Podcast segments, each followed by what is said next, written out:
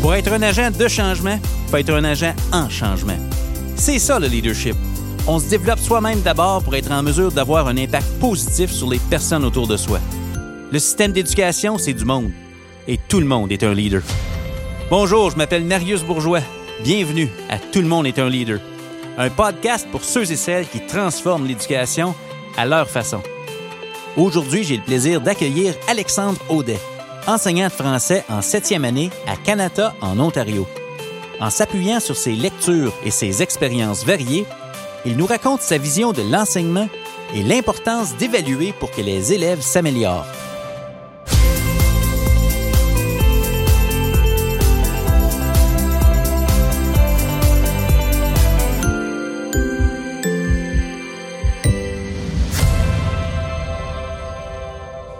Alexandre Audette, bienvenue à Tout le monde est un leader. Bonjour. Comment ça va, mon cher? Ça va bien, ça va bien, euh, malgré, euh, malgré ce que le 2021 nous apporte en janvier. Euh, écoute, on roule avec. on roule avec la vague, hein? absolument, on n'a pas le choix. C'est la seule option qu'on a, c'est d'aller avec ce qui, ce qui, nous arrive. C'est quand même un moment en éducation qui est propice à l'expérimentation où on se réinvente, on, se redécouvre, on, repousse les limites de ce qu'on croyait possible pour soi-même des fois. Euh, puis je suis tellement content que tu aies accepté d'avoir un entretien avec nous aujourd'hui. Tout le monde est un leader pour permettre aux gens qui ne te connaissent pas de te rencontrer, puis euh, de te permettre aussi de, partager ta vision de la salle de classe parce que tu es, en salle de classe présentement. Euh, donc, c'est qui ça, Alex Odette, pour les gens qui te découvrent pour une première fois aujourd'hui? Suis un enseignant. Euh, premièrement, je suis un enseignant de septième année euh, dans une école francophone euh, publique de Canada. ça fait 16 ans que j'enseigne ici en Ontario. J'ai toujours été en septième, huitième année. Donc, ça a l'air 1, 2. C'est fantastique. Puis, en dehors du travail présentement, qu'est-ce que, des, des, choses qui te passionnent ou qu'est-ce qui occupe ton temps avec le, le confinement, puis euh, tout ça, là, euh, tu trouves-tu de la, place dans ton horaire pour autre chose? Euh, ben, j'aime, j'aime aller courir. C'est ça qui me permet de relaxer des fois, mettre de l'ordre dans les idées. la course, là, ça, ça m'aide vraiment à, réfléchir puis à décrocher, là, à enlever le stress un peu. Là. oui, absolument. Puis si ma mémoire est bonne, c'est la photo de profil dans Twitter on te voit en train de courir. Hein? je t'écoute parler de ça, ça me fait penser à ça. Là. OK. C'est quoi qu'on voit dans cette image-là? Ben, c'est euh, une course. moi, je reste à Carlton Place en Ontario. OK. Qui euh, à côté d'une. C'est une ville d'à peu près 10-15 000 personnes. Puis il y a un village, euh, Perth, en Ontario, qui font la plus grosse course en kilt au monde. OK. fait c'est pour ça que j'ai un kilt, parce que tout le monde court en kilt. Il y a comme 5000 personnes qui courent en kilt. C'est vraiment le fun. Wow! Ça doit être toute une expérience. ouais. Quand même.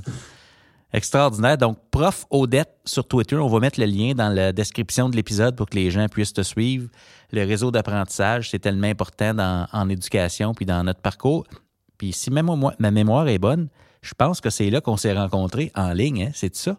Oui, ouais, euh, on, a commencé à suivre sur Twitter. J'ai commencé à lire ton blog, OK. à commenter ton blog, puis de fil en aiguille, ouais, on a commencé à jaser. On a fait ça une couple d'années euh, avant de se parler de vive voix. Oui, oui.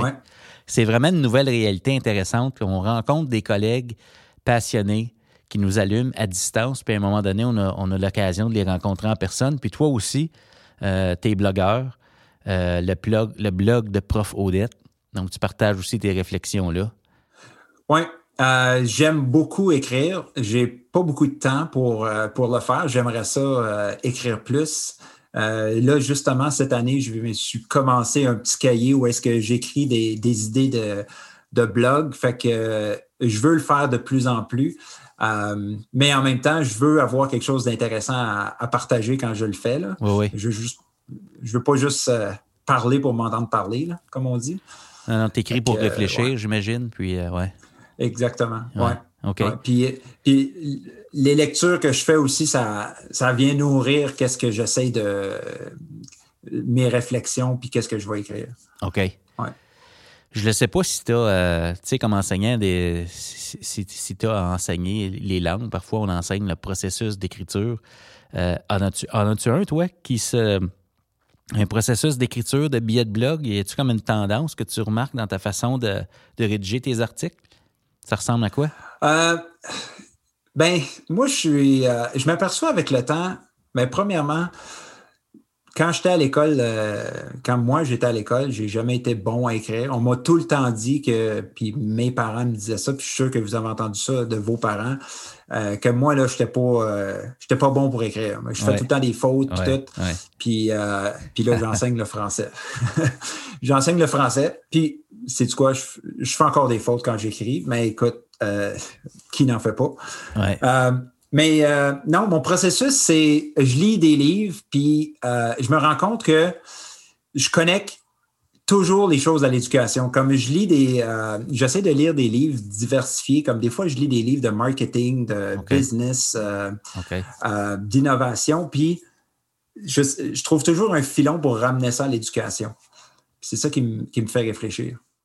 Ah, c'est intéressant. Fait que dans le fond, ça me rejoint tellement c'est que des fois qu'on essaye d'innover ou d'amener des nouvelles approches, moi, j'ai toujours eu la tendance d'essayer de voir, ben, OK, ben, comment ça fonctionne, ça, l'innovation, ou faire autrement, si on n'est pas dans une école ou dans le contexte scolaire, ou comment ça se passe, l'apprentissage dans la vraie vie, puis comment on peut amener ces conditions-là favorables en éducation avec les, euh, réalités qu'on connaît?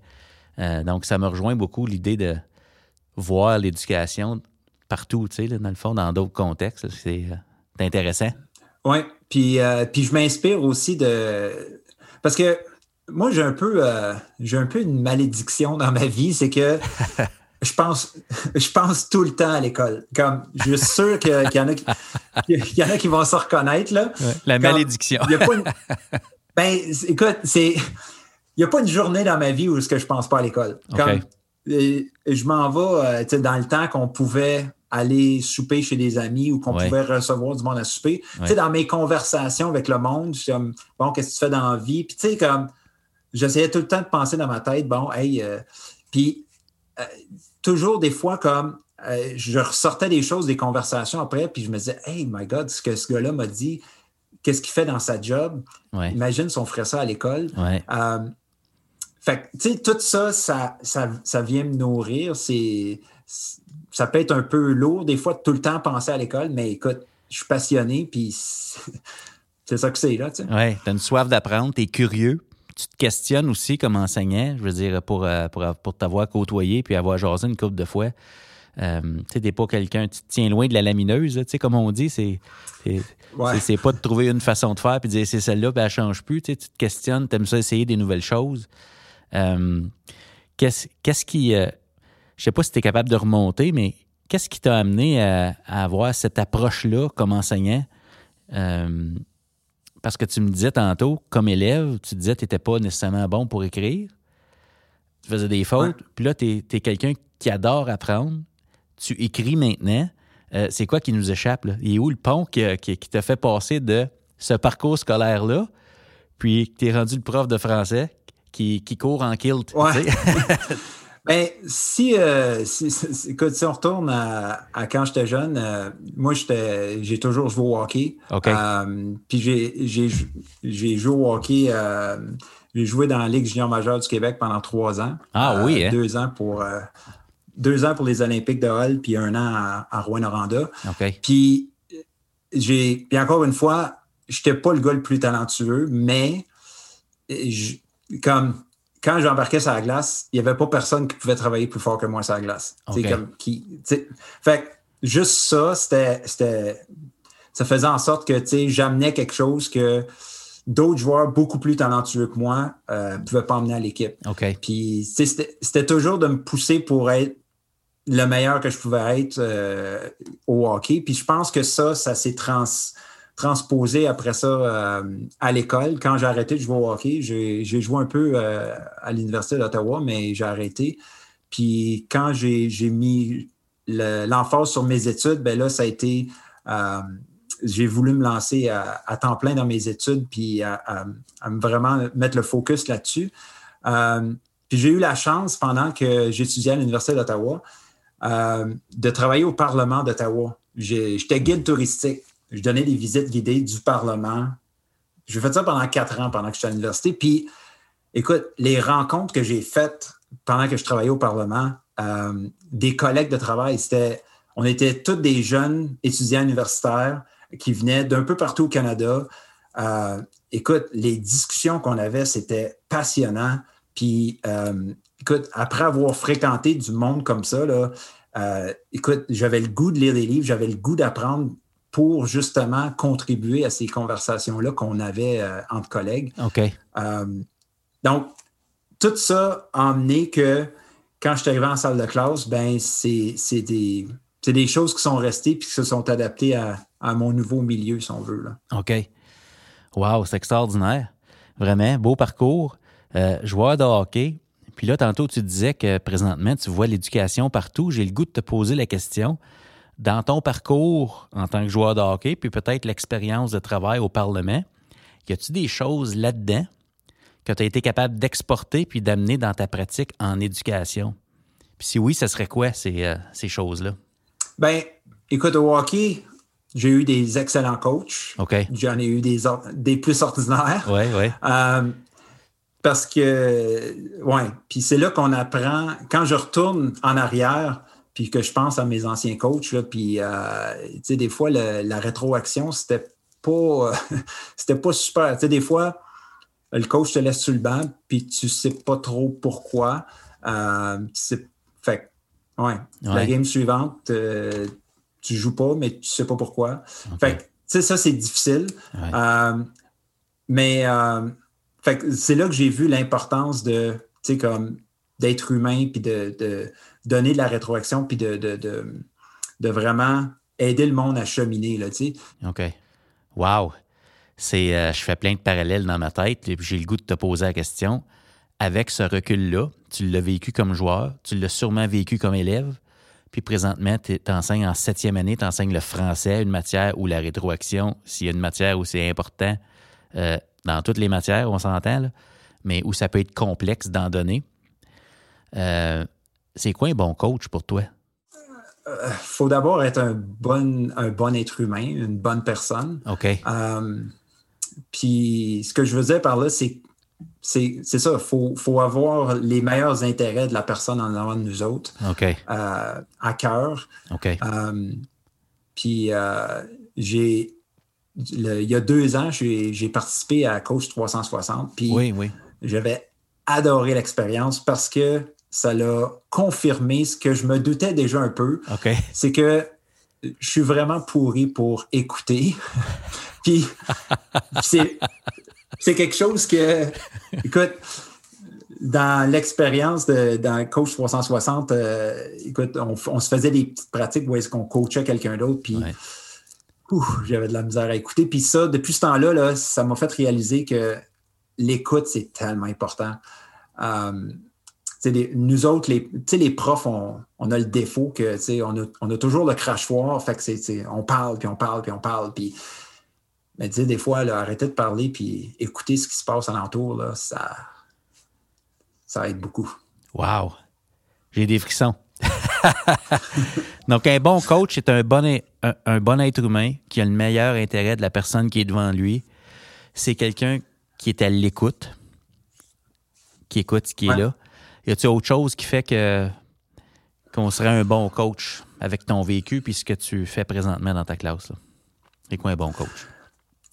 Ben, il faut accepter que les choses ne seront pas parfaites du premier coup. Puis, puis, toujours donner la chance de se reprendre parce que, écoute, c'est des jeunes qu'on a devant nous autres, puis ils sont, sont en train de se développer.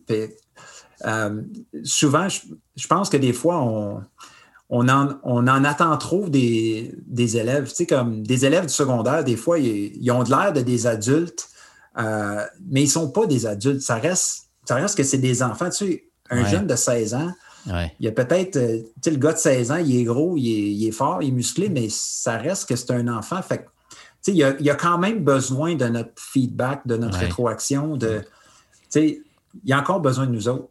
Pas se laisser intimider par l'enveloppe. Exactement. Oui, oui, oui, ouais, exactement. Dans le développement de l'enfant, la corpulence, ça n'a rien à voir. Puis le développement de l'autonomie aussi, de la capacité de se prendre en main, puis de se réaliser. Ben oui. Oui. Oui. Oui. Ben, avec toute cette expérience-là, tu es quelqu'un qui lit beaucoup aussi, tu écris maintenant. Euh, je le sais, je le sais. on s'est rencontrés dans le en développement professionnel informel via Twitter. Euh, tu as présentement, euh, toi aussi, un, super podcast avec deux de tes collègues qui s'appelle Les ingénieux pédagogiques. Veux-tu nous parler de ça? Oui, bien ça, ça a commencé. Euh, moi, chaque année, je prends des stagiaires, puis mon stagiaire, il y a deux ans, il me parlait de son cours en évaluation. Puis moi, l'évaluation, c'est quelque chose qui, me tient à cœur, puis que, que je fais de la recherche là-dedans, j'essaye des choses. Fait que là, il me parlait de son cours en évaluation. Puis là, j'ai dit, c'est qui ton prof en évaluation? Puis là, il m'a dit, c'est Eric Dionne. OK, ben j'ai envoyé un courriel à Eric Dionne. Je ne le connaissais pas. J'avais aucune idée c'est qui. Puis j'ai dit, hey, euh, voici qui je suis. Puis euh, j'aimerais ça qu'on jase. J'aimerais ça qu'on jase, qu'on échange un peu. Puis Eric, écoute, euh, tout de suite, il m'a répondu. On s'est donné rendez-vous. On s'est rencontrés dans son bureau à l'université. Puis depuis ce temps-là, Là, j'ai embarqué mon collègue Martin Parent, qui est un gars brillant aussi. Euh, fait qu'on a du fun ensemble, les trois, à, parler pédagogie. Euh, parce que je trouve tellement que dans nos écoles, on parle de tout. On chiale après les élèves, on chiale après la direction, on chiale après, après la commission scolaire, après le conseil, on chiale après le ministère. Mais on parle tellement pas souvent de pédagogie. OK. Euh, puis ça, je trouve que c'est justement pour amener des conversations pédagogiques. Si on fait le parallèle avec le joueur de hockey, c'est un peu comme si l'équipe de hockey dans la chambre parlait de tout sauf de leur système de jeu d'équipe. Exactement. Exactement. Ouais. Ouais. C'est sûr que c'est des conversations qui sont enrichissantes quand on prend le temps de les avoir. Oui, puis c'est ça. Puis notre, notre, point de vue avec les ingénieux, c'est qu'on prend un article scientifique par semaine, ben, par épisode, puis on le décortique, puis puis là, on a le point de vue ben, du prof de l'université, puis on a le point de vue de moi, le prof en salle de classe, puis on a le point de vue de Martin, le conseiller pédagogique. Fait puis ça, les trois ensemble, on essaie de faire des ponts entre la, la, théorie, qu'est-ce que l'article nous dit, puis qu'est-ce qu'on peut mettre en pratique dans nos salles de classe. Puis je me dis, dans cette conversation-là, je veux pas dire que c'est toi qui as la courte paille, mais je me dis, c'est toi qui as la pression, là, parce que hein, suite à ces discussions-là, euh, c'est toi qui es dans la classe. c'est ça, c'est moi, il faut qu'il essaye. je suis le cobaye. c'est ça. c'est fantastique quand même. Euh, donc, tu t'appuies sur la recherche, euh, puis tu as la chance d'en discuter avec des gens qui œuvrent à ce niveau-là. C'est vraiment extraordinaire. Vraiment le fun. Vraiment le fun. Fait que tu t'intéresses à l'évaluation c'est important pour toi le coaching. Euh, de nature, tu es quelqu'un qui fournit un effort maximal, puis tu veux que ça fonctionne, tu cherches continuellement à t'améliorer. Comment est-ce que ça, ça, se traduit? J'imagine que tu as, euh, euh, une approche, tu as un corps de croyance en tant que prof, puis tu accueilles des stagiaires. Fait que, mettons qu'on joue un jeu de rôle, moi je suis le stagiaire, puis on se rencontre, là, première rencontre, puis mettons qu'on a juste 15 minutes pour jaser, là. Euh, c'est quoi le, le référentiel pédagogique de, de Prof Odette? C'est quoi qui J'ai besoin de savoir quoi. C'est quoi qui est important dans une salle de classe en 7 et 8, on s'entend? Clientèle super spécifique. Ben, moi, ce que je dis toujours à mes stagiaires, la première chose que je leur dis, c'est premièrement, tu ne m'appelles pas monsieur. Parce, que, parce que là, les stagiaires commencent à... ouais moi, je vieillis, mais les stagiaires restent. Euh, c'est vrai. Euh, mais, mais sans blague, je leur dis euh, je ne suis pas ton patron, on est des collègues. tu sais, comme j'ai besoin de toi en salle de classe. tu vas apprendre des choses de moi, mais je vais en apprendre de toi aussi. On est des collègues, on est ici pour collaborer. puis c'est une relation d'égal à égal. Hmm. puis j'ai eu beaucoup d'excellents stagiaires qui m'ont amené tellement plus loin dans ma pratique mm. parce que euh, juste de collaborer avec eux autres, de, rebondir des idées avec eux autres, développer des idées, c'est tellement stimulant, puis c'est tellement le fun. Euh, puis ce que je leur dis, ben, c'est que dans ma classe, euh, il n'y a pas de place vraiment pour la performance. C'est dans ma classe, le focus, c'est l'amélioration. Euh, ce que je dis toujours à mes élèves, c'est que tu ne viens pas à l'école pour avoir des notes, tu viens à l'école pour apprendre. Euh, puis ça, pour moi, c'est super important. Wow! Toute une vision, toute une commande. Tu, changes la game, là. Hein, on s'entend, là, c'est au cœur de. Quand, si on parle d'innover en éducation, en bout de ligne, tous les chemins mènent à ça, là, ce que tu viens de dire. Donc, euh, ma question pour toi, c'est euh, comment tu t'y prends pour que ça, ça s'améliore, cette game-là? Parce que c'est une chose de le dire aux élèves, mais ils doivent adhérer à ça et apprendre grâce à ce que tu fais avec eux que, euh, en effet, c'est la game que tu joues, toi, avec eux aussi. Comment, comment tu t'y prends? Bien, il faut, faut, vraiment expliquer aux élèves, expliquer aux parents euh, ben, j'explique aux, élèves et aux parents dès le début de l'année mes priorités. Je leur dis que ben, dans ma classe, il n'y a pas de notes. Je ne donne pas des niveaux 1, 2, 3, 4. Je ne donne pas des A, B-, je ne donne pas des 90% 65% Je ne donne pas de notes. Je donne la rétroaction descriptive. Puis la raison pourquoi que je fais ça, c'est que je veux que tu t'améliores. Parce que tu ne vas pas réussir du premier coup, Peut-être que tu ne réussiras pas du deuxième, mais écoute, tu es ici pour t'améliorer, tu es ici pour apprendre. Mm-hmm. Fait que je vais te donner autant de chances que tu as besoin pour atteindre les critères, atteindre les objectifs d'apprentissage. Fait que moi, je dis aux parents, euh, ce que je veux pour vos enfants, je veux que ça s'améliore. Puis jusqu'à date, il n'y a pas un parent qui a argumenté contre ça. C'est extraordinaire. On est là pour le développement de l'enfant. On veut créer les conditions pour y arriver. Euh, ça, c'est. J'ai vu aussi que tu partageais également, pendant que tu essaies des choses sur Twitter, parfois, tu, comme en début d'année, il me semble que tu as, euh, montré ce que tu affiches euh, sur les murs de ta salle de classe. Qu'est-ce que tu avais mis cette année comme étant tes priorités avec tes élèves? ben, ma priorité première, c'était la sécurité de mes élèves, surtout dans le contexte que la rentrée 2020 s'est faite ensuite, c'était qu'ils se sentent bien. Euh, c'était la bienveillance, donc que tout le monde se sente bien. Ensuite, c'était euh, que tout le monde se sente euh, accepté, que tout le monde ait sa place. Mm. puis que finalement, que la dernière chose qui avait en bas de ma liste, c'était l'apprentissage. C'était l'enseignement. Parce que, écoute, si on ne remplit pas toutes les, les autres, si l'élève ne se sent pas en sécurité, s'il ne se sent pas accepté, s'il ne sent pas que qui est, bien dans ma classe, ben moi, je peux, euh, je peux faire des stepettes en avant si je veux, ben il n'y a pas grand-chose qui va arriver. Donc. Euh, surtout cette année. Maslow avant Bloom, hein, on s'entend, c'est les, besoins de l'être humain avant le, avant le programme, mais on, se rend au programme éventuellement. Là, je peux, là, là, je me dis, toi, tu as cette posture-là, tu as ces convictions-là. Il y a sûrement des choses que tu fais avec tes élèves euh, sans t'en rendre compte qui viennent de cette conviction-là qu'on est là pour s'améliorer. Si je suis un enseignant qui ne fait pas ça présentement,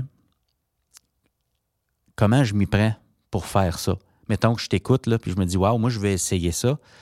Euh, c'est quoi? Qu'est-ce que j'ai besoin de savoir pour être capable de me préparer à amorcer ça avec mes élèves? Puis, euh, tu sais, y a-t-il des exemples d'activités qu'on vit avec nos élèves pour leur faire voir que, hey, ben oui, sais-tu, quand je fais quelque chose, puis que je reçois une rétroaction plutôt qu'une note, ce qui se passe par après, tout ça, à un moment donné, il y a un buy-in. Les jeunes adhèrent à tout ça. C'est quoi comme. Qu'est-ce que je dois savoir pour le faire pour une première fois dans ma classe? Euh, ben, tu sais, moi, j'ai décidé euh, que j'arrêtais de donner des notes. Euh, puis, tu sais, comme là, j'ai n'ai pas de notes dans mon registre de notes présentement. J'en ai pas. Puis on fait le bulletin la semaine on fait le bulletin la semaine prochaine. Ça, c'est un peu c'est un peu extrême, OK? Mais tu sais, pour commencer, le prof qui veut se lancer là-dedans, tu l'essayes avec un travail, une évaluation, juste pour voir qu'est-ce que les élèves vont dire. Tu sais, si, si, tu veux évaluer un exercice qu'ils ont fait en classe, puis tu leur, au lieu de leur remettre avec une note, un niveau, mm-hmm. ben, fais juste leur donner un commentaire, euh, puis ensuite leur dire utilise ma rétroaction maintenant. Mm-hmm. ils, vont peut-être te regarder euh, bizarrement. Les premières fois que j'ai fait ça avec mes élèves, écoute, j'avais, j'avais paquet d'élèves qui venaient. Oui, mais monsieur, c'est quoi ma note? Ben, il n'y en a pas. c'est quoi ma paye? C'est quoi ma paye, ouais? Exactement.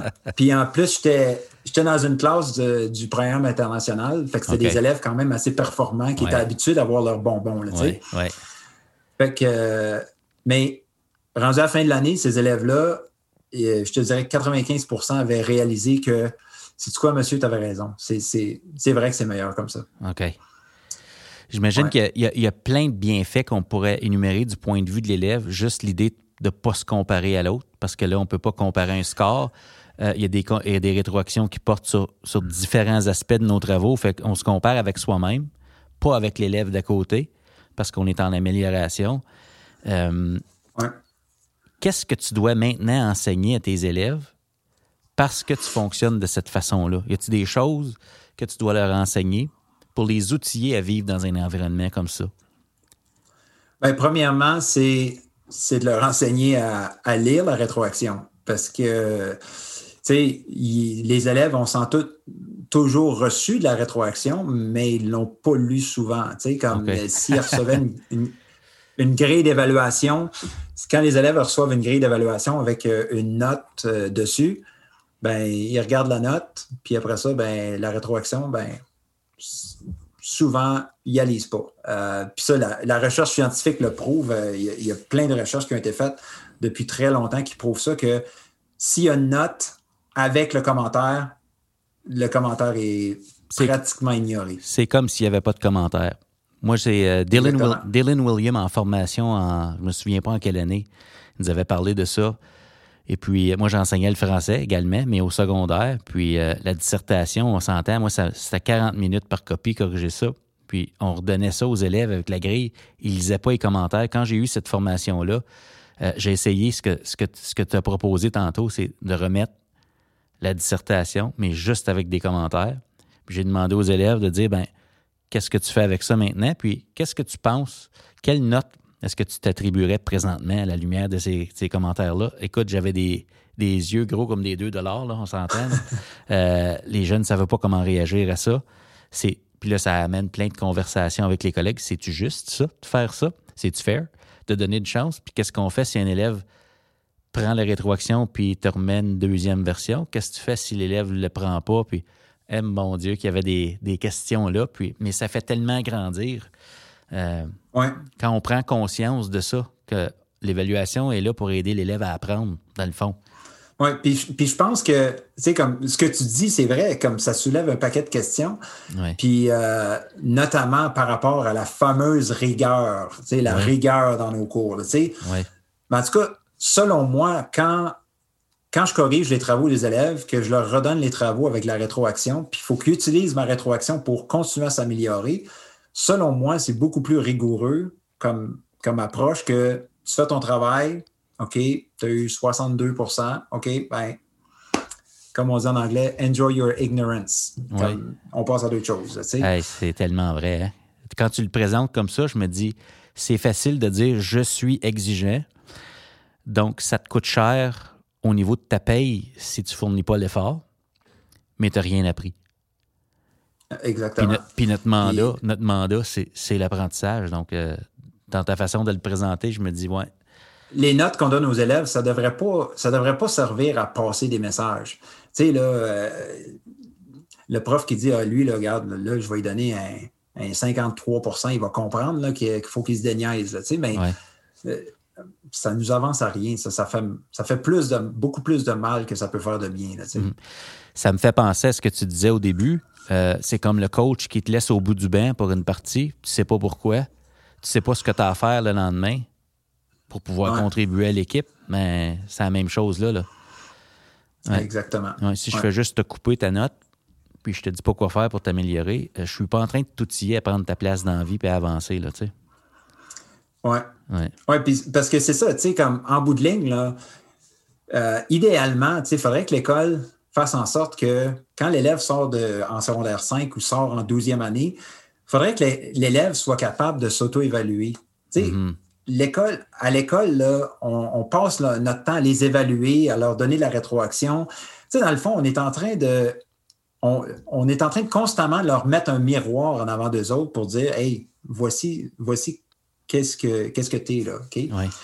Puis, si, si, on s'arrangeait pour que quand ils finissent le secondaire, qu'ils soient capables de s'auto-évaluer, qu'ils soient capables de reconnaître qu'est-ce qui est un bon travail, qu'est-ce qui est, qui est moins bon. Écoute, je pense qu'on leur rendrait service pour euh, le reste de, leurs études. Là. Ah, je suis tellement d'accord avec toi. Euh, je veux dire, chez Esquad Edu, je dis toujours, tout le monde est un leader. Je crois tellement que tout le monde est capable d'avoir un impact positif sur son propre développement, mais comme tu dis, faut savoir quoi faire pour, pour être capable de faire ça. Puis ça fait partie, je pense, de notre mandat. Tu sais, quand on lit les profils de sortie d'élèves des écoles ou des conseils, on vise des élèves qui sont capables de s'entreprendre dans la vie. Donc, euh, ça résonne vraiment ce que tu dis là euh, présentement. Pour avoir lu quelques-uns de tes tweets, puis je dois t'avouer que je mets souvent certains de tes tweets dans les conférences que j'offre. Puis tu parles, tu enseignes la mentalité de croissance explicitement à tes élèves. Ouais. Veux-tu nous parler de ce que c'est ça pour toi, puis comment tu t'y prends? Bien, euh, j'essaie d'enseigner la mentalité de croissance euh, pour montrer aux élèves que, euh, ben, comme on sait, les, les, les habiletés, ce n'est pas quelque chose qui est fixe. C'est quelque chose qu'on peut continuer à travailler en y mettant de l'effort, puis surtout en utilisant des bonnes stratégies. J'aime beaucoup l'équation que je pense que tu avais publié ça dans un billet de blog où est-ce que c'était c'était quoi la croissance? C'est les efforts plus les stratégies, stratégies plus l'aide des autres. de l'aide. Ouais. ESA. Exactement. Ouais. ouais. Puis ça, ça c'est quelque chose que je ramène dans ma classe parce que je leur dis, euh, il n'y a rien d'important qui peut s'accomplir dans la vie sans, sans l'aide des autres. On a besoin de tout le monde, si on a besoin de se faire confiance, euh, puis on a besoin de s'entraider. Puis euh, la mentalité de confiance, euh, la mentalité de croissance, euh, c'est vraiment de de croire premièrement en soi, croire en ses capacités, puis croire qu'on peut s'améliorer. Ouais. Puis, quand, puis de cette manière-là, quand je leur donne la rétroaction, bien, je veux qu'ils croient vraiment qu'en utilisant ma rétroaction, qu'ils puissent s'améliorer. Oui, puis qu'ils ne prennent pas ça comme un affront à, à ce qu'ils sont. Tu sais. Euh, une invitation à s'améliorer, ça n'a rien à voir avec la valeur de la personne dans le moment présent. C'est Hey, je crois en toi tellement que si tu fais ça, ça va aller encore mieux. Puis je te donne une autre chance Ouais. d'y aller. C'est, euh, Mais ça, c'est quelque chose à puis développer, ça. Oui, puis je pense que c'est ça l'affaire. Si faut que l'élève comprenne que tu l'aimes, puis tu veux, tu veux qu'il qu'il réussisse, là, tu sais. Ouais. Moi, je leur dis, je le dis souvent à des élèves quand je les rencontre un à un, tu sais, t'es important pour moi, puis je veux que tu réussisses. J'y crois, puis je le sais que tu peux. Ouais. Fait que let's go, on va le faire ensemble. Ouais. Puis, puis, tu sais, des fois, il y a des élèves qui sont pas, sont pas habitués d'entendre ça d'un prof, là, tu sais. Ouais. Mais je le crois vraiment, tu sais. Mm. Puis, puis c'est c'est là que, que les élèves commencent à embarquer euh, de plus en plus. OK. Moi, une stratégie que j'avais utilisée pour amener les élèves à croire en eux, je me disais, ben, pour vendre un peu ma salade en début d'année, euh, pour aider les, les élèves à, à voir que s'ils suivent ce que je leur demande de faire, en tout cas, comme le coach au hockey, s'ils suivent mon plan de match, on va gagner des games. En autre mot, s'ils suivent mon plan de match, ils vont apprendre, puis ils vont être meilleurs que ce qu'ils ont jamais été. Euh, une stratégie que j'avais utilisée avec des élèves en difficulté, c'est qu'en français, il fallait voir la conjugaison verbale. Donc, j'avais établi une routine. Je voyais la conjugaison verbale euh, des auxiliaires être, avoir à, à l'indicatif. On s'entend? On y va avec ça. Les temps simples, les temps composés, je monte ça au tableau, je monte un peu les, les, les, euh, pièges, puis pourquoi ça marche, comment ça marche. Ensuite de ça, verbe aimer, finir, euh, puis sentir. Ça prenait, une fois que c'était terminé, des bonnes feuilles, feuilles lignées dans le temps, ça prenait 12 minutes faire l'exercice. 12 minutes pour qu'ils reproduisent tout ça sur leur feuille lignée. On corrigeait. Ils devaient mettre une note sur leur copie. Moi, je voulais pas ramasser la note. Moi, ce que je faisais au tableau, c'est que je compilais ces notes-là en haut à gauche sur le tableau à noir une craie blanche, on s'entend. Puis ça, c'était la cote du cours. Combien d'élèves ont eu entre 90 et 100% Puis je leur ai dit, la promesse, c'est qu'après trois semaines, si on fait ça chaque jour, il y a au moins 90% des élèves qui vont avoir 80, 80% et plus quand on va faire l'exercice. Puis ils me croyaient pas. Puis au bout de trois semaines, avec tous mes groupes, ça arrivait. Puis il y a un élève à un moment donné qui me dit, neuvième année, il dit, monsieur, il dit ça en mots d'élève, là, il dit, c'est la première fois que je suis bon, bon en français. Puis l'i- l'idée, l'idée, mon intention à ce moment-là, c'était juste, c'était pas les verbes tant que ça, c'était si tu mets de l'effort puis on utilise une stratégie puis on, on fait de la drill un peu, là, tu vas, tu Ouais. vas apprendre. Puis ça, a tellement été bénéfique. Puis pourquoi je te raconte ça en détail comme ça, c'est parce qu'en tant qu'enseignant de français, tu vas me comprendre un peu. Mais euh, je serais curieux de savoir, toi, là, dans ton approche, comment tu fais pour vendre ça à tes élèves? qu'est-ce que tu leur fais vivre intentionnellement pour qu'ils voient qu'avec M. Odette, là, suis le plan de match, puis ça va bien aller? Comment tu t'y prends, toi? Ben, la première, euh, la, première semaine d'école, euh, avec mon conseil scolaire, on commence toujours la semaine avant euh, la, la, fête du travail. Fait que c'est quatre jours. Puis pendant ces quatre jours-là, c'est vraiment, là, je mets l'accent sur créer des liens avec mes élèves. Comme je fais, je fais un concours avec mes élèves. la première fois que je rentre en classe, je leur dis OK, je vais apprendre vos noms en moins de 10 minutes, je vais connaître les noms de tout le monde dans la classe. Puis je connais personne. Puis là, les élèves ne me croient pas. Puis, anyway, après 5, 6, le, meilleur que j'ai fait, c'est 6 minutes. Je connaissais les noms des 21, 22 élèves. Ah oui, hein, t'es bon. Puis, ouais, ben, parce que avant le COVID, je leur faisais faire des petites activités. Par exemple, la première fois qu'ils rentraient dans ma classe, je leur donnais un petit pot de pâte à modeler. Puis euh, je leur disais, OK, fais quelque chose qui te représente. Il y en ah. avait qui faisaient un ballon de soccer, il y en avait qui faisaient une manette de, PlayStation. Puis ça Fait que là, moi, pendant qu'ils taponnaient avec leur pâte à modeler, ça me donnait l'occasion de m'approcher d'eux autres, puis de commencer à jaser. Hey, c'est quoi ça? C'est quoi tu fais? Ah ouais, ah, tu joues au soccer, tu joues dans une ligue. Puis, tu sais, juste ah euh, petit à petit comme ça, tu sais, j'apprenais un paquet d'affaires sur eux autres. Puis, je retenais leur nom. Puis ça, c'était la première journée. Euh, la deuxième journée, euh, je leur faisais faire des casse-têtes. Puis ceux qui, étaient au camp de TIC de la FEP euh, l'année passée, vous allez reconnaître l'activité. Je leur, je leur donnais un casse-tête, je les mettais en équipe, je leur donnais un casse-tête de, de, Frozen ou de peu importe. Là, des, des, petits casse-têtes de Walt Disney. Puis je leur disais, OK, première équipe qui finit le casse-tête. Mais ce qu'ils ne savaient pas, c'est que les morceaux étaient mélangés. Il fallait qu'il y ait voir d'autres équipes pour demander de l'aide, pour s'échanger des morceaux de casse-tête pour compléter leurs tâches. Donc, ça, ça leur faisait comprendre l'importance de la collaboration dans notre salle de classe. On ne peut pas réussir si on reste chacun de notre côté. Wow. J'ai le, goût, euh, le goût de vivre cette activité-là. Ouais. Puis, euh, ouais. Puis j'en avais, j'avais une couple d'autres activités comme ça. Puis à chaque jour, il y avait comme à la fin de l'activité, il y avait une leçon à retenir. Voici pourquoi on a fait ça. OK. Euh, puis, puis moi, je, moi la chose la plus importante dans ma classe, c'est d'avoir une connexion avec mes élèves. Euh, je veux absolument connaître mes élèves. Puis, tu sais, des fois, on dit, ah, il faut avoir une bonne relation. Mais tu sais, la relation avec les élèves, ça peut être bon, ça peut être mauvais. Mais quand tu connectes avec quelqu'un, c'est vraiment un niveau supérieur. Puis c'est là que vraiment la magie arrive dans sa classe. Mais tu réponds peut-être à une question que j'avais en toile de fond de tout ce qu'on est en train de dire, parce qu'au début là, de tout ça, là, ce filon-là, on se dit, M. Odette, présentement, lui, il n'y a pas de notes dans son registre. Il y a des bulletins bientôt. Tu veux donner des chances à tes élèves? Là, la question qui tue, c'est qu'est-ce que tu fais si l'élève ne fournit pas l'effort, comme M. Odette fait, là, tu sais? Quelles sont tes stratégies pour susciter l'engagement de l'élève, là, tu parles de connecter, la game change. Parfois, on ne connecte pas avec tous nos élèves. Euh, comment, on, comment on fait pour que l'élève fournisse l'effort quand il n'y a pas le, risque de la note qui vient avec ça? Ça met un stress sur le leadership un peu, là. Oui, ben, puis c'est ça, tu as raison. Puis moi, je compare ça à connecter avec les élèves, c'est comme ouvrir des cadenas. Il y en a que la combinaison n'est pas dure à trouver. Tu connectes assez rapidement avec eux autres. Il y en a d'autres, ça prend plus de temps. Mm-hmm. Puis, puis je te dirais que les conversations un à un que j'ai avec mes élèves, comme cette semaine, j'ai fait ça toute la semaine pendant les cours en ligne. Conversation un à un, comment ça va? Où est-ce que tu es rendu? Comment est-ce que je peux t'aider? Euh, puis c'est sûr que ça demande beaucoup de suivi des, travaux qu'ils sont en train de faire pour s'assurer justement que les travaux se fassent.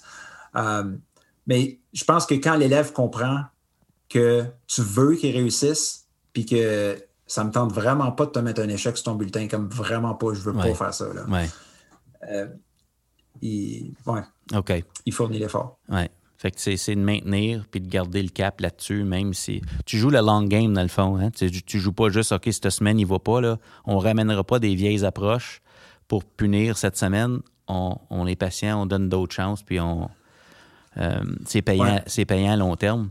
Tu disais qu'il y a un bulletin qui s'en vient, puis qu'il n'y a pas de note, mais je me dis, c'est certain que tu dois avoir des stratégies pour documenter certaines choses, garder des traces de certaines choses pour euh, éclairer ton jugement professionnel au moment où tu vas prendre euh, une décision. Là. Comment tu t'organises de ce côté-là? Bien, en fait, la décision, je ne la prends pas tout seul. Je la prends avec l'élève. comme là, pendant le mois de janvier, mes élèves ont corrigé, ont, recorrigé leurs travaux écrits qu'ils ont fait, les textes qu'ils ont écrits. Ils ont, ils revu les évaluations en lecture quand ils analysaient une chanson ou quand ils, euh, qui faisait de la recherche euh, pour... Parce que moi, je leur ai donné trois objectifs d'apprentissage en écriture, trois objectifs d'apprentissage en lecture, puis un objectif d'apprentissage en oral. Puis là, je leur dis, apporte-moi des preuves pour me montrer que tu atteins les objectifs. Puis ensuite, on va s'asseoir ensemble, un à un. Tu me montres tes preuves que tu atteins les objectifs puis on va décider ensemble quelle note que tu devrais avoir en français écriture, français lecture, français oral au bulletin. Donc, c'est vraiment transparent ce que je fais avec l'élève. Euh, l'élève doit me dire voici qu'est-ce que j'avais manqué, voici comment je me suis amélioré, puis voici les preuves de mon amélioration. Donc, c'est juste comme ça, ensemble, que qu'on voit s'il atteint les objectifs. Puis, euh, c'est ça. Moi, je, je vise beaucoup la transparence parce que je trouve tellement que il y a des fois que les élèves ouvrent leur bulletin puis c'est une boîte à surprise. Mhm. Oh mon Dieu, j'ai eu 72 en maths. Puis c'est une surprise, mais ça devrait pas. Ça devrait pas être des surprises, son bulletin. La note devrait confirmer ce qu'on sait déjà parce qu'on travaille ensemble, comme tu dis, là, euh, coach, coach élève, puis euh, ouais. C'est extraordinaire. Puis il y a une belle phrase que j'avais entendue en formation qui, qui disait plus la cible est claire et qu'elle ne bouge pas, plus l'élève peut, peut l'atteindre. Donc, euh, c'est. Euh, ouais. ouais. Ben, puis, c'est ça. Puis mon approche est beaucoup, euh, est beaucoup inspirée de l'Inukshuk oui. que le CFORP avait, avait produit. Oui. Inspiré d'une recherche, dans le fond, je sais que tu lis beaucoup de recherches de Black et William sur ce qui, ce qui fonctionne là, pour, pour l'apprentissage, certains principes. Oui. Puis, puis c'est ça. Fait moi, je veux vraiment que l'élève se sente impliqué là-dedans. Mhm. Puis que, surtout que la note que je lui donne euh, pour son bulletin à la fin janvier, je veux que ça représente, ce soit une photo de voici où est-ce qu'il est rendu à la fin janvier. Parce que si je fais une moyenne de mon, de mon semestre ou de, mon étape, ben quand il est arrivé là, au mois de septembre, puis que ça faisait quoi, cinq, six mois qu'il était à la maison à cause de la pandémie, écoute, je peux pas compter. Si je faisais une moyenne avec cette note-là, écoute, ça ne serait pas représentatif de son apprentissage. Non. Ben écoute, si on applique ça à qui tu es présentement comme enseignant en éducation, s'il y a quelqu'un qui devait attribuer une note à ou un niveau de rendement à M. Odette, c'est quoi la moyenne du prof qu'il a été en 16 ans ou c'est qui est-ce qu'il est aujourd'hui? C'est beaucoup plus pertinent, quelque chose qui reflète qui tu es aujourd'hui que de te faire dire, ben garde, si on regarde tout ce que tu as été, ça donne à peu près ça. Ça sert personne, remel. oui, ouais, parce que, écoute, c'est ça. nos premières années en enseignement, des fois, on essaie de les oublier, là, mais... Oui, mais ben, même à ça, juste le, renseignement que ça donne à ton sujet, il n'est pas utile. Si, si on prend en considération tout ce qu'on a fait dans le passé, ce qui m'aide, c'est je suis rendu là, c'est quoi ma prochaine étape? Comme tu dis. Là. Donc, ça donne, dans le fond, ce que tu fais, c'est que ça donne un maximum de temps aux élèves pour se développer. Et tu, te donnes un maximum de temps pour avoir l'effet enseignant que tu veux sur tes élèves aussi. Là. Tu t'imposes pas des contraintes. Ouais, c'est extraordinaire. J'ai à peu près 53 questions qui me viennent à, l'esprit en jasant avec toi. Je trouve ça palpitant. Je trouve que tes élèves sont tellement chanceux euh, de vivre ça. Vraiment. Vraiment. C'est le fun. C'est le fun. Euh, si je suis un parent, puis euh, peut-être que je comprends pas les bienfaits de toute cette approche-là. Tu sais, j'ai pas eu la chance d'écouter le podcast et tout ça, puis on a juste un, cinq minutes, là, puis le parent dit pas de notes, qu'est-ce que tu veux dire? Quels sont les bienfaits pour l'enfant? comment tu t'adresserais aux, parents qui te posent la question, ben monsieur Odette, ça sera pas sérieux s'il n'y a pas de notes? Tu sais, c'est pas rigoureux s'il n'y a pas de notes. peux pas savoir si mon enfant est bon. Euh, qu'est-ce que tu réponds aux parents qui te posent ces questions-là? Bien, en fait, quand j'ai commencé à faire ça, j'ai commencé à faire ça il y a à peu près quatre ans. Oui, ça fait, je pense que c'est la quatrième année que je fais ça. Puis la première année, écoute, j'étais nerveux. Euh, à chaque début d'année, on a ce qu'on appelle la soirée porte ouverte, où est-ce que à la mi-septembre, on accueille les parents dans notre classe euh, informellement pour leur expliquer le fonctionnement de notre classe. Puis là, moi, j'annonçais aux parents que, OK, je ne donne pas de notes à vos enfants cette année. Puis j'étais très surpris. Personne n'avait vraiment. Tout le monde était comme Ah, ah, ça c'est bon. Ah, ça, ça va être moins stressant. Puis c'était tout du, du positif que j'avais entendu. Pas vrai. Hein? Ce que je disais aux parents, oh oui, j'ai. Puis même depuis ce temps-là, j'ai jamais vraiment eu de parents qui m'ont qui m'ont euh, critiqué ou que je te dirais que toute la rétroaction que j'ai reçue des parents, c'était du positif, qui étaient contents, que c'était que c'est. Ils sont contents de voir que leur enfant euh, a du temps pour souffler un peu, puis il y a du temps, puis il y a de l'espace pour se tromper, puis recommencer, puis se relever. Là, Puis ce que je dis aux parents, c'est que, c'est comme je disais tantôt, euh, moi, je veux que votre enfant s'améliore. Euh, je veux qu'il apprenne. Il est ici à l'école pour apprendre. Puis apprendre, ça ne se fait pas du premier coup, ça ne se fait pas du deuxième. Apprendre, ça prend du temps. Euh, comme comme j'ai déjà dit dans un de mes billets de blog, l'apprentissage, ça, se fait dans mijoteuse, pas dans friteuse. c'est vrai. C'est pas parce que je te l'ai enseigné aujourd'hui que demain tu vas le savoir. Ça prend du temps. Fait c'est ça. Puis plus qu'on va y revenir, euh, plus que plus qu'on va euh, qu'on va créer des, connexions dans le cerveau pour que justement l'information reste en profondeur. Parce que sais, il y a les apprentissages. Euh, tu sais, j'étudie pour un test jusqu'à 3 heures du matin. Je fais mon test le lendemain matin. J'ai une bonne note, puis j'oublie tout après. Mm-hmm. On n'est pas plus avancé. Moi, je vise vraiment les apprentissages plus en profondeur. Je veux que Peut-être qu'ils n'en apprendront pas tant que ça, mais qu'est-ce qu'ils vont apprendre? Ils vont, ils vont bien l'avoir appris. Oui, oui. Ça reste. Ça reste. Oui. Oui, oui. Puis à travers la description de ce que tu fais, je me dis, tu es en train de les équiper pour ce que tu décrivais tantôt, qu'on souhaite quand ils partent de l'école, c'est qu'ils sont capables de s'auto-évaluer puis de fixer eux-mêmes leurs prochaines étapes. Là. Puis toi, ils sont juste en septième année. Là. Fait que je me dis, euh, en septième année, s'ils sont capables de faire ça, imagine à 16, 17, 18 ans, euh, comment c'est les outils, à faire face aux défis complexes de la vie euh, de nos jours. Oui. C'est surtout qu'ils réalisent que l'école, c'est correct si tu te reprends. Puis j'espère que quand les élèves quittent ma classe, que ben, l'année suivante, ils ont peut-être un prof plus traditionnel, ben, qui vont aller demander au prof Hey, je peux-tu reprendre mon évaluation? Hey, monsieur, je peux-tu euh, je peux-tu euh, améliorer mon texte pour que tu le recorriges? Pour montrer que, hey, je veux continuer l'apprentissage. Pas parce que la note est arrivée que l'apprentissage finit. Là. Non, exactement. exactement. Dans le fond, ce que tu dis, c'est que si on avait. Euh, qu'est-ce que ça prend pour avoir cette vision-là? C'est que dans le fond, tu supposes, la présupposition que tu as envers tes élèves, c'est qu'eux autres, ils ont le goût d'apprendre aussi. Toi, tu dis, moi, je veux que tu t'améliores, mais ta façon de les gérer, c'est. Moi je, moi, je présuppose que tu as le goût. Là. Donc, mes, décisions, mes décisions vont en ce sens-là aussi. Là. Oui, puis il y a des fois que c'est pas tout le temps évident. Écoute, là, j'ai de l'air euh, j'ai de l'air bien intelligent quand, je te parle, mais écoute, dans ma classe, c'est pas tout le temps, c'est pas tout le temps rose. Euh, il y, a des, y a des cours plates, euh, il y a des cours que c'est plus difficile, mais reste que il y a des choses en, en lesquelles je crois, puis ça, je ne pourrais pas m'éloigner de ça une fois que, que, je me suis lancé là-dedans. Là, non, je te comprends. Je te comprends. Des convictions, puis les retombées. Je me dis, euh, euh, tu dois certainement avoir des, anecdotes ou des, élèves en particulier que tu dis, oh my God, cet élève-là euh, a été transformé, ou tu sais, grâce à, cet environnement-là que tu crées, là, tu sais. Je veux dire, une fois que tu vois ça, tu peux pas. Puis il y a des fois que, tu sais, nous autres, les profs, on a une job un peu ingrate parce que, on a un impact sur la vie des, des personnes, puis des fois, on est même on n'est plus là pour voir l'impact qu'on a. Comme, sans doute que toi, tu enseignais à des élèves que tu as peut-être changé leur vie, mais ils n'auront jamais la, chance de te le dire.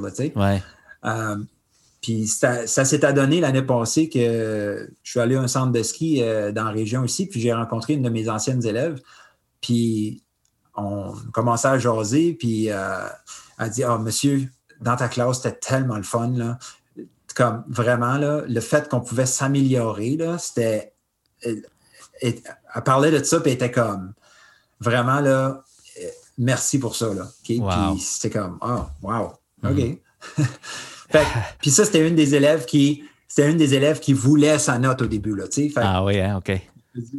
Je me dis que il y a eu un, petit, un petit changement qui s'est opéré en elle. Tu as, créé, créé quelque chose là. Hmm. Ouais. Ben, écoute, mon cher Alex, c'est passionnant de, t'écouter. On serait peut-être rendu à la portion rafale de notre entretien. Fait que si tu le veux bien, je te lance un mot, une expression, puis euh, ce qui te vient à l'esprit, il n'y a, pas, a pas de mauvaise réponse. Tu as le droit de t'améliorer. OK, good. OK, c'est bon. Euh, processus. Qu'est-ce qui te vient à l'esprit quand tu entends ça? Processus. Euh, moi, je trouve que c'est tellement important. Puis depuis que j'ai commencé à enseigner, le processus, il prend de plus en plus de place. Euh, parce que oui, le produit final, on veut le voir, mais moi-même, en tant qu'apprenant, mon processus, je le réalise de plus en plus que j'ai un processus quand j'apprends, quand je lis des livres, quand j'écris des blogs. Puis je veux justement amener ça à mes élèves, que le, chemin est aussi important que la destination. Oui. Oui, vraiment. Un défi que tu as rencontré au fil de ta carrière, mais qui t'a permis de t'améliorer en tant que prof? Euh, je te dirais présentement. Présentement, euh, moi, j'ai enseigné pendant 13 ans dans une école, euh, dans une autre école publique à Ottawa, où j'enseignais au bac international. J'avais des, des, élèves triés sur le volet. C'était des élèves pour la plupart qui étaient performants. Fait que, je pouvais leur lancer n'importe quoi, puis ils embarquaient dans des projets. Puis, puis là, j'ai changé d'école, puis là, je me retrouve dans des classes normales, régulières. C'est des élèves euh, de, tout le spectre euh, des élèves qu'on peut avoir dans une classe. Puis, euh, des élèves qui ont peut-être plus de difficultés, des difficultés d'apprentissage, des choses comme ça. J'ai pas eu à dealer avec ça beaucoup dans les dix dernières années. Puis ça, là, c'est c'est vraiment ce qui m'amène à, me re-questionner. C'est comme, OK, il va falloir ralentir un peu. C'est bien beau les grandes idées, là, mais il euh, faut que faut que faut pas que je laisse personne en arrière. Là, Fait que présentement, je te dirais, là, euh, puis ma direction adjointe, euh, Mme Gagnon, qui est extraordinaire pour m'appuyer là-dedans. J'apprends beaucoup présentement parce que c'est pas une situation facile, mais ça, me permet de. Je, pense que je vais sortir de ça. Je vais sortir un beaucoup meilleur enseignant. OK. Wow. Une bonne recherche, t'en lis plein, là? Un must.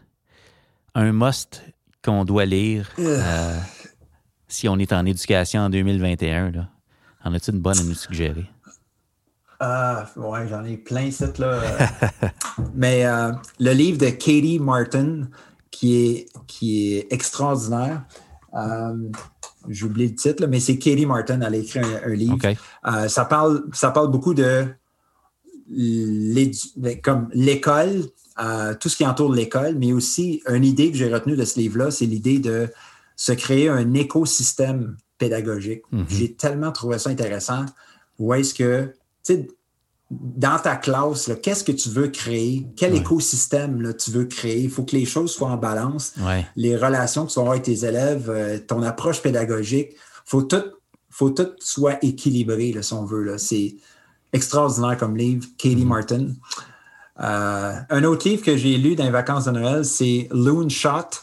Euh, c'est un livre qui parle de. C'est un livre de business, mais qui parle de qu'est-ce qui fait que certaines entreprises euh, innovantes ont arrêté d'innover, puis qu'est-ce qui fait que d'autres entreprises continuent toujours d'innover. Puis ça, ça, nous informe beaucoup sur ben, qu'est-ce qu'on peut faire à l'école justement pour innover, qu'est-ce que ça prend?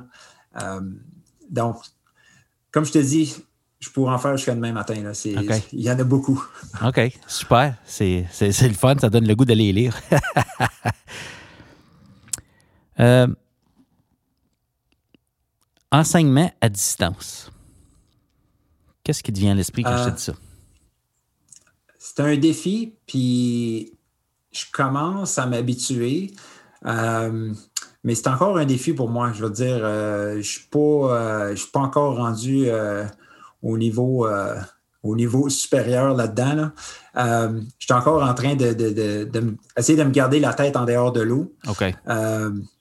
mais encore une fois, je pense que ça passe par euh, essayer de garder les connexions avec les élèves, leur parler, leur demander comment ils vont. Euh, quand je suis en classe, je commence toujours mes cours avec qu'est-ce qui vous a fait sourire, sourciller depuis hier. Donc, les élèves donnent leur coup de cœur, leur coup de gueule. Euh, puis je fais encore ça en ligne. Puis je trouve que les élèves aiment ça parce qu'écoute, il y en a qui me parlent de Ah, j'ai gagné ma game de Fortnite hier. Il y en a un autre qui me dit Ah, ben, des affaires plus tristes qui sont arrivées. Puis ça permet de, écoute, de se rappeler qu'on est une classe, qu'on est un paquet d'humains, puis que même si on est à distance, on est encore, on est encore connecté. Oui, oui. Tellement bon point, hein? les installer dans le moment présent aussi, puis euh, ouais, faire un. Oui, oui. Hmm. Un moment marquant dans ta carrière? Euh, j'en ai eu plusieurs. Euh, j'ai rencontré un de mes mentors euh, assez tôt dans ma carrière. je peux le nommer son nom. Jean-Marc Boulet, qui est, à la retraite maintenant, mais qui a été incroyable pour moi. Puis il continue de l'être parce que même à la retraite, je l'appelle de temps en temps, je lui envoie mes billets de blog avant de les publier, puis il commente. Puis puis quand j'ai suivi la formation de coach 360, là, c'est, là que j'ai réalisé que, oh my God, tout ce temps-là, j'avais devant moi un coach. C'est, c'est vraiment quelqu'un qui écoute, qui. Puis c'est quelqu'un qui prend tellement pas de place, mais qui est tellement connaissant. Euh, ça, ça a été un moment marquant de rencontrer quelqu'un comme ça. Puis je te dirais que des moments marquants de ma carrière, c'était les personnes que j'ai rencontrées. Tu sais, quand quand tu as la chance de rencontrer ce que j'appelle ton âme sœur pédagogique, ah ah la personne avec qui là, ah tu connectes, ça, là, c'est magique. J'avais ma collègue euh, Cassia Larocque. Moi puis elle, c'était, c'était vraiment extraordinaire. Euh, écoute, des fois, en deux cours, en 15 minutes, là, j'arrivais dans sa porte. Bon, euh, ouais, j'ai essayé ça dans ma classe, mais il me semble que c'était plate un peu. T'as-tu une idée que je pourrais faire? Puis là, elle me lançait quelque chose, puis là, je rajoutais Ah oui, je pourrais faire ça. Puis en dedans trois minutes et demie, je venais de changer ma planif, puis je retournais en classe, puis on avait une période extraordinaire. Fait que les deux ensemble, là, les idées, ça, ça, ouais, ça, allait de tous les côtés, puis c'était vraiment, vraiment le fun de, travailler avec elle. Wow. Donc, les moments marquants, ce sont les personnes marquantes dans ta carrière. Je, retiens ça. C'est vraiment, c'est le fun. C'est vrai, hein? les, les, gens qu'on côtoie nous façonnent, façonnent qui on devient comme, comme pédagogue, c'est clair. Mm. Ouais. Mm. Je sors de l'éducation deux minutes. Dans le contexte actuel, des fois, on décroche, puis euh, on peut pas sortir. Fait qu'on regarde la télé, peut-être. Toi, tu lis beaucoup. Euh, Es-tu un gars qui regarde des séries télévisées? Oui. Euh, j'ai regardé une couple de séries durant les vacances. Euh, là, je moi et ma femme, on est un petit peu paresseux comme c'est là. Fait qu'on on regarde des séries qu'on a déjà regardées. Pour vrai? The Office. ah oui, des bonnes vieilles, ouais. Oui, ça, tu te trompes pas, The Office, euh, c'est drôle. Euh, ah ouais. c'est léger. Oui, ouais. ouais, exactement. Pour décrocher en fin de journée, ça fait du bien. ben écoute, on arrive déjà à la conclusion de notre entretien, mon cher Alex. Il me semble que j'aurais jasé une autre heure avec toi. Euh, si on se propulse dans l'avenir un petit peu, avec ce que tu es en train de faire dans ta classe, qui, à mon humble avis, est très innovant, laisser de la place, laisser le temps de s'améliorer pas juste là pour performer. Euh, c'est tellement beau. Je me dis, qu'est-ce que tu vois après la pandémie qui pourrait être des orientations intéressantes pour l'éducation, pour justement que l'amélioration s'améliore pour nos élèves puis pour nous aussi? Bien, peut-être qu'avec euh, les mesures qui, sont annoncées par les différents gouvernements, peut-être que le monde va, peut-être s'apercevoir que le changement, finalement, c'est pas la fin du monde si il n'y a pas de test du ministère, c'est pas la fin du monde si on ne met pas de note sur un bulletin ou si on, fait telle ou telle mesure. Je pense que peut-être, c'est ça, c'est que ça va nous faire réfléchir puis nous faire penser à d'autres choses. Euh, on lit un peu partout que que la, pandémie actuelle nous a fait avancer de 8-10 ans par rapport à, l'utilisation de la technologie dans les écoles, l'utilisation des cours en ligne, etc. Euh, puis ça, je pense que ça va, ça va sans doute rester, euh, les cours en ligne. Mm-hmm. puis, ouais, je, pense, je vois ça du bon côté, puis ça va avoir aussi forcé certains profs à collaborer, ou peut-être ça va avoir fait réaliser à certains profs que la collaboration, c'est important parce que si tu es habitué de rester dans ta classe, bien là, à cette heure, euh, ça vient long un peu dans ta classe quand ta classe, c'est ton bureau à la maison. Tu es tout seul. Oui. Hmm. Donner le goût de collaborer. wow. Extraordinaire. Comment, comment peut-on ne pas collaborer en 2021? Hein? Tu es tellement requis. Puis avec ce que tu viens de nous décrire, la complicité que tu avais avec Cassia, le réseau, l'écosystème, j'ai le goût de dire, que tu as pour ton DP continu, même en dehors de, l'école, puis de, ta bâtisse qui est ton école. C'est tellement, tellement une richesse en tant que pédagogue. Oui. Donc, pour les gens qui, ont pris le temps de nous écouter aujourd'hui, puis qui se disent Waouh, c'est flyé un peu, ou Waouh, je fais ça moi aussi, euh, y a-t-il un message que tu voudrais peut-être euh, laisser? Un message d'espoir, un message, une invitation? Qu'est-ce que tu voudrais dire aux gens qui ont pris le temps de nous écouter aujourd'hui? Ben, moi, je les inviterais à. Euh, ben, je suis toujours disponible pour jaser. Puis, moi, il n'y a rien que j'aimerais plus que collaborer avec quelqu'un, euh, lui présenter ma façon de faire, puis que justement, la personne m'apporte une vision externe de ça, puis me dise Hey, aurais-tu pensé peut-être que quand tu fais ça avec la rétroaction de tes élèves, peut-être tu pourrais faire ça? Moi, j'aimerais, j'aimerais ça justement que j'aime, j'aime parler avec le monde, collaborer. Euh, fait ouais, euh, c'est ça que j'aimerais. Continuer les conversations pédagogiques, comme je dis. On n'en parle jamais assez de pédagogie dans nos écoles. Ouais. Fait continuons ça. Wow! Communiquez avec Alex, puis euh, mettez-le au défi. Challenger son modèle. Hein? Il veut s'améliorer lui aussi. c'est de toute beauté. c'est ça, c'est clair. C'est clair. C'est tellement le fun de voir ça. Mon cher Alex, en 2021, qu'est-ce qu'on te souhaite? Euh, ben, comme tout le monde, la santé. Puis, euh, puis je pense qu'on me souhaite euh, de, continuer à rencontrer du monde euh, intéressant, stimulant. J'ai des collègues de travail en or à mon école, Camille, Geneviève, Marc-André, etc. puis ce monde-là me font du bien. Il mm. il m'apporte un paquet de bonnes choses. Puis donc, c'est de continuer les bonnes rencontres, euh, justement, euh, durant les, les, soirées de coaching avec euh, Esquad et On a des petits breakout rooms des fois, puis cette semaine encore, j'ai rencontré du monde vraiment intéressant. Fait que juste ça, là, ça, ça, me stimule, puis ça... Oh oui, oui.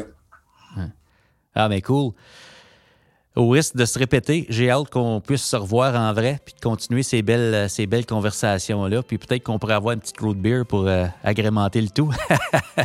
Absolument. Merci d'avoir accepté notre invitation, Alex. C'était vraiment le fun. Merci à toi de m'avoir euh, m'avoir invité. Ça a été un plaisir.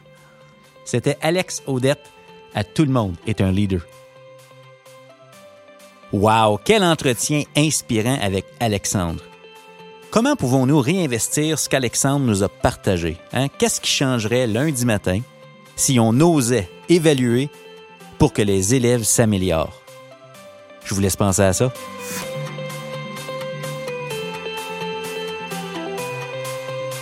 Le podcast Tout le monde est un leader est disponible sur SoundCloud, Spotify, iTunes et Google Podcast.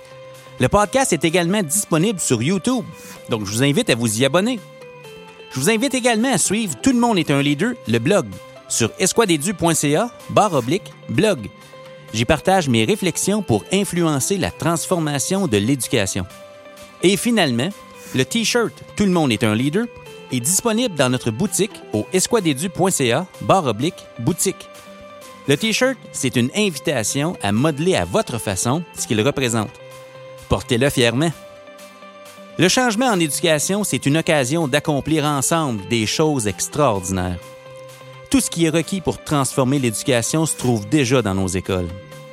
Rappelez-vous, le système d'éducation, c'est du monde, et tout le monde est un leader.